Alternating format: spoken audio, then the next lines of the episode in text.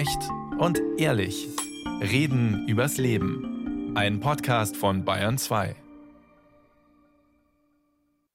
Herzlich willkommen. Wir schauen heute auf die Mitte und fragen, braucht die Mitte der Gesellschaft einen neuen Konservatismus? Diese Frage stelle ich heute an Natascha Strobel und Roger de Weck. Mein Name ist Sibylle Giel. Frau Strobel, ich sage Mitte der Gesellschaft. An welche Eigenschaften oder an welche Merkmale denken Sie? Die Mitte der Gesellschaft, das ist eigentlich so ein Idealbild, was gar nicht existiert in der Form. Man hat dann immer so einen breiten Konsens vor Augen, ähm, auf den man sich geeinigt hat. Und das sind im Prinzip die WählerInnen der, der großen Parteien, also der staatstragenden Parteien. Wenn man sich aber die Einstellungsstudien zum Beispiel anschaut von Wilhelm Heidmeier, dann sieht man, dass vermeintlich radikale Eigenschaften wie Rassismus, Antisemitismus und so weiter doch bis weit in diese vermeintliche Mitte hineindringen. Ähm, das heißt, vielleicht muss man sich lösen von diesem Idealbild der Mitte und das ein bisschen differenzierter betrachten. Dankeschön. Und die gleiche Frage an Roger de Weck. Wollen Sie das gleich ergänzen oder wollen Sie vielleicht widersprechen? Ich glaube, es ist eine sehr deutsche Wahrnehmung, dass es so etwas wie eine Mitte der Gesellschaft gibt. Ich bin ja auch in Frankreich verhaftet und kein Mensch käme auf die Idee, dort von der Mitte der Gesellschaft zu sprechen in einem so sehr gespaltenen Land, auch wenn äh, Präsident Emmanuel Macron versucht hat, so etwas wie eine Mittebewegung zu lancieren. Äh, vielleicht müsste man, äh, wenn man den Blick äh, nicht nur auf Deutschland richtet, äh, von der Mittelschicht sprechen, die erodiert. Und Aristoteles sagte, die Mittelschicht ist ja die tragende Säule der Demokratien. Und wenn sie denn immer schwächer wird, wenn sie teilweise in der unteren Mittelschicht sogar pauperisiert, keine Aussichten mehr hat, beziehungsweise das Gefühl hat, keine Aussicht mehr zu haben, dann ist das eine Belastung für die Demokratie. Roger de Weck, den Sie gerade gehört haben, ist Ökonom, er ist Publizist, Autor des Buches Die Kraft der Demokratie und er hat gerade den politischen Club in Tutzing vorbereitet mit der Frage, was ist Konservatismus heute und wer vertritt die Mitte der Gesellschaft? Haben Sie schon eine Antwort? Wer vertritt denn die Mitte der Gesellschaft, Herr de Weck? Die Mitte der Gesellschaft, wie das Natascha Strobel sagte, ist heute so viel fragmentierter, wie überhaupt die Gesellschaft fragmentiert ist, als es vielleicht äh, früher der Fall war, als zwei, drei große Volksparteien genügten, um eine enorme Repräsentativität äh, herzustellen. Dem ist nicht mehr so und viele, die vielleicht noch in der Mitte der Gesellschaft sind, äh, neigen durchaus, jedenfalls flirten mit auch Parteien, die ganz am Rande sind. Äh, ich glaube, dass ein nicht geringer Teil der sogenannten Mitte-Wählerinnen und Wähler vielleicht sogar sich überlegt, will ich künftig, wenn das zustande kommt, die Partei von Sarah Wagenknecht wählen? So wie Sie es in Ihrer ersten Antwort formuliert haben, Glauben Sie auch, dass die Mitte der Gesellschaft auch die Stütze der Gesellschaft ist? Ja, eine Demokratie, die nur aus ähm, winzigen Minderheiten, äh, eine Demokratie, die kein Gemeinschaftsgefühl mehr hätte und wo dann auch der demokratische Diskurs, die demokratische Deli Deliberation fast nicht mehr stattfinden könnten, sondern nur noch der Schlagabtausch, das würde zusehends eine schlechte Demokratie. Es braucht so etwas wie einen Konsens, was man denn mit dieser Demokratie will. Der große Staatsrechtler Ernst Wolfgang Böckenförde sagte ja, dass die Demokratie von Voraussetzungen lebt, die sie selbst nicht herstellen kann, kulturellen Voraussetzungen, mentalen Voraussetzungen. Und äh, die wurden bis jetzt verkörpert, mehr oder weniger von dem, was man eben in der Bundesrepublik die Mitte der Gesellschaft benennt. Natascha Strobel, ebenfalls Publizistin, Autorin des Buches Radikalisierter Konservatismus und Politikwissenschaftlerin in Wien. Wo findet sich denn diese Mitte wieder? Man sieht, und da möchte ich Herrn Rocher de Weck anschließen, man sieht ja, wie dieser Konsens ähm, zunehmend verschoben wird. Das heißt, was wir in den letzten Jahrzehnten so einen Nachkriegskonsens gesehen haben, der sich gespeist hat aus dem widersprüchlichen Verhältnis eines kapitalistischen Systems, das auf Ungleichheit beruht und einem politischen System, das dieses kapitalistische System sehr eng einhegt ähm, durch den Sozialstaat und ein Aufstiegsversprechen abgibt, dieses Versprechen ist erodiert. Das heißt, diese, diese Vorstellung, was eine Mehrheit ähm, in einer Demokratie erreichen kann, wenn man mitmacht bei dieser Demokratie, wenn man mitmacht bei diesem System, die existiert in der Form nicht. Wann war das, das, Frau Strobel? Wann ist dieses Versprechen kaputt gegangen?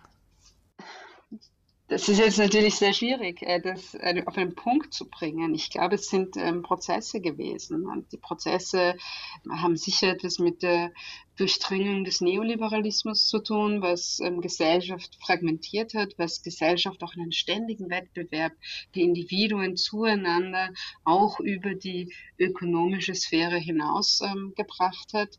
Äh, und wir erleben schon seit gut 30 Jahren einen enormen Vertrauensverlust in die Institutionen des Staates. Das heißt, man vertraut den Leuten, die man wählt, nicht mal mehr, äh, dass sie irgendwie das wiederherstellen können, dass es besser wird. Und das ist eine sehr schwierige Situation für eine Demokratie und deswegen dieser Konsens, dieses Einvernehmen, was man untereinander hatte, das ist kaputt gegangen. Und ähm, jetzt müsste man es demokratisch wiederherstellen, damit man noch so etwas wie eine demokratische Gesellschaft überhaupt hat. Gehen die großen demokratischen Parteien, von denen Sie beide schon gesprochen haben, darauf in Deutschland ausreichend ein? Die demokratischen Parteien haben über die vergangenen vier Jahrzehnte, und da greife ich auch Ihre Frage nach dem Datum des Beginns der Entwicklung, die wir geschildert haben, auf, haben seit vier Jahrzehnten einen ungeheuren Machtverlust gehabt im Zuge des Ultrawirtschaftsliberalismus, der sich anbahnte. Es war ein internationaler Steuerwettbewerb. Man musste die Investoren locken mit äh, tiefen Steuern, Kapitalsteuern und sämtliche Kapitalsteuern in der westlichen Welt wurden entweder verringert oder ganz beseitigt. Das heißt, es war ein ungeheurer Machtgewinn für die Wirtschaft, ein ungeheurer Machtverlust für die Politik und ihre Gestaltungskraft. Und das, was wir jetzt erleben, ist gleichsam der Ausdruck davon. Wenn denn die Demokratie, die Politik in der Demokratie so viel weniger Gestaltungskraft hatte, um ein Gleichgewicht in der Gesellschaft herzustellen, um dafür zu sorgen, dass nicht nur die ökonomischen Werte, sondern auch die kulturellen Werte, die sozialen Werte, die ökologischen Werte und andere Werte zum Zuge kommen, verlieren nicht wenige Bürgerinnen und Bürger zusätzliches Vertrauen in den Staat, in die Demokratie. In den USA ist das völlig krass. Es gibt gar keine Mitte der Gesellschaft mehr, soweit es überhaupt je eine gab, aber es sind zwei Lager, die sozusagen auch gar nicht mehr in der Lage sind, miteinander zu sprechen. Und äh, dieser Gestaltungsraum, den die Politik hatte, der ist so viel enger geworden. Es ist daran, jetzt den wieder auszuweiten, aber der Schaden ist gestiftet. Schauen wir uns äh, die Bundesrepublik an. Da wurde im Zuge dieses Wirtschaftsliberalismus der größte Niedriglohnsektor, wie man das nennt, äh, Europas geschaffen. Und das war der Nährboden für die Alternative für Deutschland. Alle haben damals applaudiert, mutige Reformen. Hier wird endlich Wirtschaftskraft entfaltet. Aber das Ergebnis ist, dass es so und so viele Menschen gab, die je länger, desto weniger Aussichten hatte. Und die Menschen erleben und äh, dulden auch schwere Zeiten. Sie dulden vielleicht sogar Armut eine Zeit lang. Aber was sie nicht dulden, was sie in die Verzweiflung treibt, das ist das Fehlen von Aussichten. Und demokratische Politik heute muss wieder Aussichten eröffnen. Das ist die Hauptaufgabe. Und es ist nicht eine Aufgabe einfach nur der Linken. Es ist die Fehlentwicklung der vergangenen Jahrzehnte, dass man denkt, wenn die Politik Gestaltungskraft entfalten will, wenn sie sogar die Gesellschaft prägen will, dann sei das links, dann sei das Etatismus. Und man vergisst darüber, dass es Konservative waren, liberal-konservative, wie beispielsweise der CDU-Wirtschaftsminister Ludwig Erhard, die die soziale Marktwirtschaft gleichsam erfanden und einführten. Und das ist eine Weile her. Wir haben unsere Sendung genannt, braucht die Mitte der Gesellschaft einen neuen Konservatismus. Und Sie haben es gerade schon angesprochen. Wenn ich Sozialismus sage, glaube ich, denken wir alle an Gleichheit. Wenn ich Liberalismus sage, denken wir wahrscheinlich fast alle an Freiheit. Woran denken Sie, wenn ich Konservatismus sage? Konservatismus stand eigentlich in seinem Idealbild immer eben für das Bewahrende, das ist ja auch schon der Name, und für die sanfte Veränderung, ja, also für die nicht revolutionäre und nicht äh, im, im Konflikt äh, stehende Veränderung. Insofern passt da natürlich auch ähm, der Sozialstaat und dieser Ausgleich zwischen Kapitalismus und, und Sozialstaat ähm, gut hinein. Aber es stimmt schon, dem Konservatismus ist auch das eigene Selbstbild so ein bisschen abhanden abhanden gekommen. Und deswegen gibt es jetzt auch verschiedene Strategien, damit umzugehen. Eine dieser Strategien beschreibe ich in meinem Buch. Das ist eine Radikalisierung nach rechts, weil man einsieht, dass, ähm, dass der Status quo nicht zu halten ist, dass die krisenhafte Gegenwart nicht zu halten ist und dass sie überwunden werden muss. Und ein Teil des Konservatismus versucht sie autoritär nach vorne und mit einer Annäherung an die extreme Rechte zu überwinden. Nochmal an Herrn Roger de Weck die Frage, wie würden Sie den Konservatismus erklären? Ist eine Haltung, ist keine Ideologie im Gegensatz zum Liberalismus oder zum Sozialismus, aber eine sehr fragile Haltung. Wer bewahren möchte, erst recht in disruptiven Zeiten, äh, manchmal will er etwas bewahren, das bereits schon verschwunden ist. Und dann wird er nicht konservativ, sondern er radikalisiert sich, wie das Natascha Strobel sagte, mhm. oder auf Deutsch gesagt, er wird reaktionär. Er möchte nicht die Gegenwart bewahren, sondern die Vergangenheit wiederherstellen. Und es ist die ewige Gefahr der bürgerlichen Konservativen, dass sie in Krisenzeiten ins Reaktionäre kippen. Es waren Liberalkonservative, die 1922 Mussolini an die Macht wählten, 1933 Hitler ermächtigten. So wie es äh, spiegelbildlich die ewige Gefahr der internationalistischen Linken ist, dass sie in Krisenzeiten linksnationalistisch wird, wie beispielsweise Sarah Wagenknecht in der Bundesrepublik, Jean-Luc Mélenchon in Frankreich, ein Ultranationalist, ein Deutschlandhasser oder in anderen Ländern ist das auch zu beobachten. Also der Konservativismus ist da etwas sehr Fragiles. Er muss sich immer wieder suchen. Es gibt Leute, die ihn in die Zukunft zu wenden versuchen, wie beispielsweise der grün-konservative Ministerpräsident von Baden-Württemberg. Er schrieb ja ein Buch über einen neuen Konservatismus, der versucht, die Umwelt zu bewahren. Aber das Wörtchen Neo, Neokonservativismus, Neokons, wie man sagte in den USA, ist aufschlussreich für eine Ideologisierung des äh, Konservatismus. Die Konservativen sind keine Ideologen, die Neokonservativen sind es. Das heißt, wenn der Konservatismus kippt, wenn das Gleichgewicht kippt, radikalisiert er sich? Frau Strobel? Ja, wenn es ist ein Teil, es ist eine Krisenbearbeitungsstrategie innerhalb des Konservatismus. Wenn man den Zugriff auf die Gegenwart verliert, dann gibt es verschiedene Möglichkeiten, damit umzugehen. Und eine Möglichkeit, die auch historisch, Roger Weck hat es äh, aufgezählt, klar belegt ist, ist diese, die Aufgabe der demokratischen Prinzipien und die Hinwendung zum Autoritären. Und wir haben das jetzt gesehen in den USA. Man darf nicht vergessen, dass die Republikaner eine offiziell konservative Partei sind. In Großbritannien mit Boris Johnson in Polen, jetzt wieder abgewählt, Ungarn, das große Vorbild von allen, und Österreich. Es zeigt sich auch in Brasilien oder Indien, auch alles konservative Parteien, es zeigt sich, dass es diese Tendenz zum Autoritären gibt innerhalb von konservativen Parteien. Und die große Frage ist natürlich, ob die konservativen Parteien Deutschlands da mitmachen oder ob sie dieser Versuchung des Autoritären widerstehen. Wie erkenne ich dieses Kippen, Frau Strobel? Was sind so die Merkmale?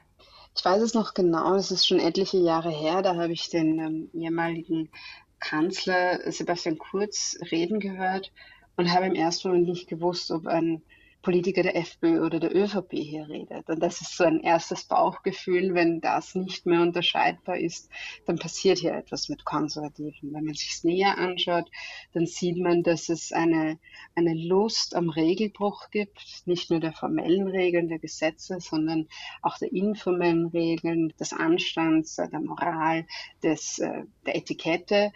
Es zeigt sich aber auch, dass es eine ganz äh, beinharte Klientelpolitik ist, also für eine für die Spender, für die, äh, denen man sich verpflichtet fühlt.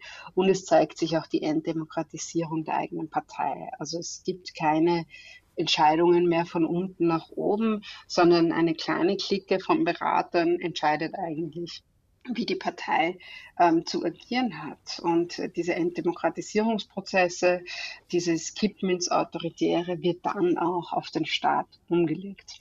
Und warum wird es vom Wahlvolk so akzeptiert, wie es immer mal wieder der Fall ist?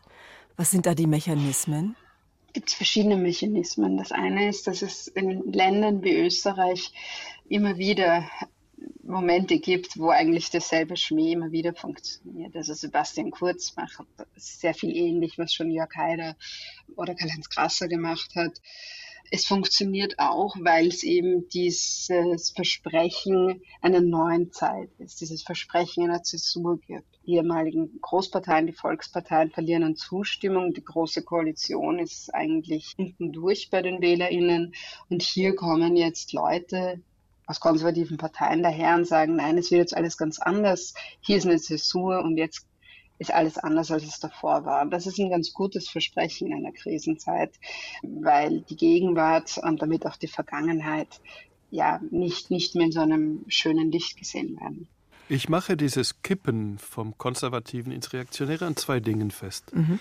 Das eine, alle Rechtspopulisten, also reaktionär, nicht konservativ, sind antiinstitutionell. Sie wollen die demokratischen Institutionen schwächen dass institutionelle Schwächen zugunsten des personellen, des starken Manns, inzwischen auch der starken Frau, Giorgia Meloni, Marine Le Pen, und äh, sie hassen die Unabhängigkeit der Justiz, möchten am liebsten, wie das Donald Trump auch versucht, die Justiz kontrollieren.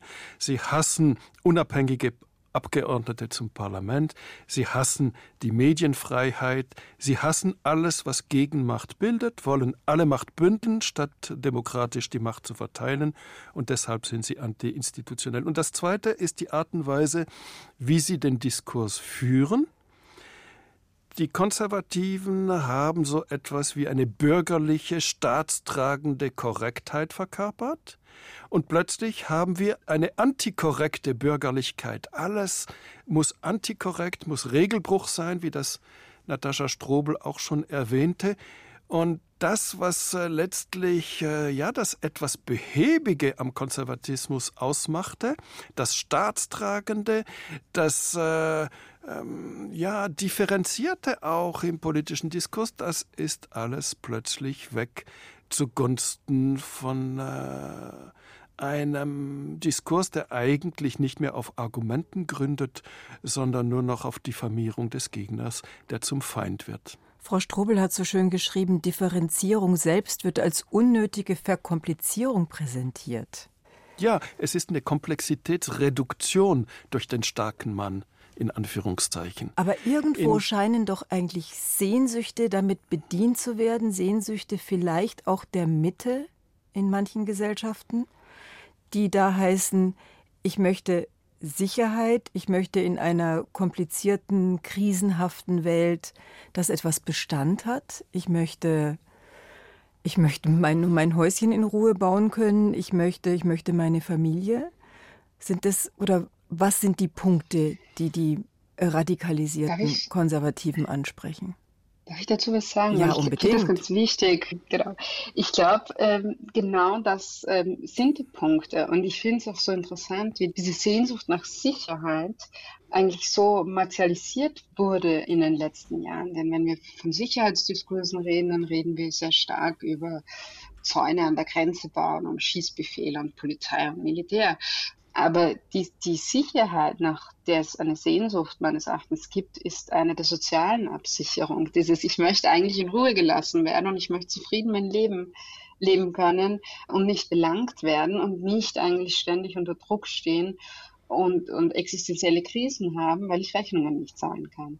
Und das ist aber eine Art von Sicherheit, die diskursiv äh, gar nicht als diese gefasst wird und in, sich in dieser, dieser Fragmentierung und in dieser aufgeregten Zeit alleine zurechtfinden zu müssen. Das ist ja das Diktum des Neoliberalismus, die Eigenverantwortung. Aber globale Krisen kann man nicht eigenverantwortlich lösen. Da braucht es Gesellschaft, da braucht es Politik, da braucht es Demokratie, da braucht es einen Rechtsstaat dafür. Und es ist, sind so unterschiedliche Signale, die man als, als, als einzelner Mensch hier bekommt, dass der Frust ähm, und die Anspannung steigt. Und da ist es sehr leicht für autoritäre Kräfte zu sagen, ja, also mit einem Wisch und, und da hinten, das sind die Sündenböcke, wenn die weg sind, dann wird alles wieder gut. Und das ist, was es so gefährlich macht. Diese Radikalisierung des Konservatismus ist ja eigentlich ein Symptom und nicht die Ursache der Krisen. Und ich glaube, es ist eine Reaktion auf äh, diese globalen Krisen, die ich alle sehe als Krisen des Herrschaftsverlusts. Der Westen war sich eigentlich seit 1492, der Entdeckung Amerikas durch Christoph Kolumbus, gewohnt, dass äh, die ganze oder drei Viertel der Welt einfach seinem Gesetz folgten, dass das westliche Wort galt, die westlichen Gesetze, Kolonialismus, Imperialismus, Technologie, Wirtschaftssystem, und das ist plötzlich weg und andere wollen dieses äh, westliche Vorherrschen nicht mehr akzeptieren. Was schon es in der Kritik des Entdeckens stünde. Ne? Ich würde stünde. Sie jetzt, moderne also, Menschen würden so, Sie schon kritisieren, das Wort Entdecken in dem Zusammenhang genannt zu haben, ja? Gut, dann habe ich das vielleicht etwas konservativ formuliert. Und äh, es gibt den Herrschaftsverlust über die Natur, seit biblischen Zeiten, äh, und mehret euch und macht euch die Erde untertan. Und plötzlich merkt man, dass das nicht aufgeht. Es gibt den Herrschaftsverlust über die Wissenschaft mit der KI. Und plötzlich merken wir, anhand der KI möglicherweise werden wir von der Wissenschaft sehr viel stärker beherrscht, inklusive Blackbox in dieser künstlichen Intelligenz, als wir es kennen. Also von allen Seiten her ein Herrschaftsverlust und was die Konservativen natürlich am meisten beschäftigt, für mich der epochale Herrschaftsverlust, nämlich des Manns über die Frau. Wir sind noch nicht so weit in der Gleichstellung, aber sehr viele Männer und reaktionäre Parteien ziehen vor allem Männer an. Die Diskrepanz zwischen dem Wählerpotenzial bei den Frauen und bei den Männern ist gewaltig. Diese Männer halten es nichts aus, dass ihre Herrschaft zu bröckern beginnt, und sie wenden sich dann an diejenigen, die sagen, nein, nein, wir führen die alten patriarchalischen, hierarchischen Muster wieder ein. Wie könnte nun die Union auf diese Verlustängste, auf diese realen Verluste ja auch, ihr Männer habt ja wirklich was verloren, wie könnte sie reagieren? Was gäbe es für demokratische und eben auch konservativ-demokratische Gegenangebote? Was wäre das Zwischenbemerkung, ja. also dieser Verlust war aus meiner Sicht ein Gewinn, weil die Gleichstellung der Geschlechter für die Männer wie für die Frauen einfach so viel bereichernder ist. Ich wollte Sie ärgern. Das war jetzt nötig. Trotzdem, was, ist die, was könnte die Antwort sein? Was könnte die Antwort sein, wenn wir bei Deutschland bleiben, der Union? Wie könnten die in diese Lücke springen? Denn diese Lücke ist ja da. Sicher nicht kopieren, was die reaktionären Populisten der Alternative für Deutschland machen. Überall dort, wo die Konservativen ganz früh sich ins Fahrwasser der Reaktionäre begeben haben, sind die Reaktionäre besonders stark und sind die Konservativen besonders schwach. Das gilt in meinem Land, da begann die Entwicklung fast am frühesten in Europa. Damals waren die Liberalkonservativen bei etwa 25 Prozent die größte Partei und die Rechtspopulisten bei 15 Prozent. Und jetzt ist es genau umgekehrt. Man sieht es aber auch in Österreich, man sieht es in so vielen Ländern, wo im Grunde genommen vor lauter Kopieren, und sie waren nie so gut wie das Original, die Konservativen nur verloren haben. Und dort, wo die Konservativen noch ein Stück weit Bestand haben, und in Deutschland ist das teilweise oder weitgehend noch der Fall in Gestalt der CDU, dann haben sie sich wesentlich besser gehalten. Also die jetzige Versuchung, auf den Spuren der AfD wieder Wählerinnen und Wähler zurückzugewinnen, die ist ganz gefährlich, was äh, Friedrich Merz sagte, die CDU als Alternative für Deutschland mit Vernunft, das ist verheerend. Frage an die Politikwissenschaftlerin in Wien. Hat Frau Merkel da in der falschen Richtung agiert? Dass da der Abstand Franz Josef Strauß, es ist der altzitierte Satz, hat ja mal gesagt, es darf keine Partei rechts von der CSU geben und hat damit die CDU mit eingeschlossen. Hat Frau Merkel eine zu mittige Politik betrieben? Das ist jetzt äh, schwer zu sagen und ich werde mich hüten, konservativen Parteien Empfehlungen auszusprechen. Ich glaube, es hat eine Depolitisierung stattgefunden. Und man hat sich sehr ausgeruht auf der Rolle, naja, wenn wir die Bundeskanzlerin haben, dann ist, dann ist gut. Aber die Frage, wofür man als Partei steht, ist nicht so sehr behandelt worden. Und das ist übrigens auch ein Phänomen, was wir eigentlich analog zu sozialdemokratischen Parteien äh, sehen. Das heißt, diese Depolitisierung der ehemaligen Volksparteien ist eigentlich das Problem, dass sie auch immer weniger Antworten auf die Gegenwart finden, weil man doch sehr in der Gloria der Vergangenheit äh, lebt. Dann lassen Sie es uns tun. Lassen Sie uns die letzten ja. Minuten darauf verwenden, zu überlegen, wie könnte eine lebendige Demokratie aussehen. Was braucht es jetzt? Eine lebendige Demokratie, das ist eine mit Gestaltungskraft, das ist eine, die den Primat des Politischen über das Wirtschaftliche wiederherstellt und die, das ist ja eine der Kernaufgaben der Demokratie, Gleichgewicht wiederherstellen will. Und dieses Gleichgewicht, das ist ja fast schon tautologisch das Projekt immer gewesen der christdemokratischen Konservativen soziale Marktwirtschaft als Gleichgewicht zwischen Wirtschaft und Gesellschaft. Der Wirtschaft soll es gut gehen, sie soll sich entfalten, aber deswegen darf die Gesellschaft nicht beschädigt werden. Das war dieser Versuch und heute braucht man evidenterweise eine ökosoziale Marktwirtschaft und daran zu arbeiten wäre die Aufgabe eigentlich zuallererst der Konservativen und nicht einfach nur der Grünen oder der Sozialdemokraten. Gleiche Frage an Sie, Frau Strobel.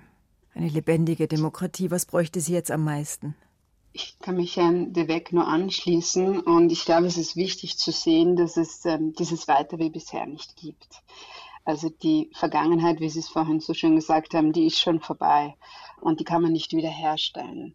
Und dass es diese Zäsur, dass es diesen Bruch braucht, dass es eine andere Form des Zusammenlebens, des Wirtschaftens, der Mobilität, des Produzierens und so weiter braucht, äh, ist nicht nur in Anbetracht der Klimakrise, sondern auch mit all den anderen Krisen, die wir jetzt sehen, evident. Und das funktioniert aber nur, wenn man das einsieht, dass man am Status quo nicht festhalten kann.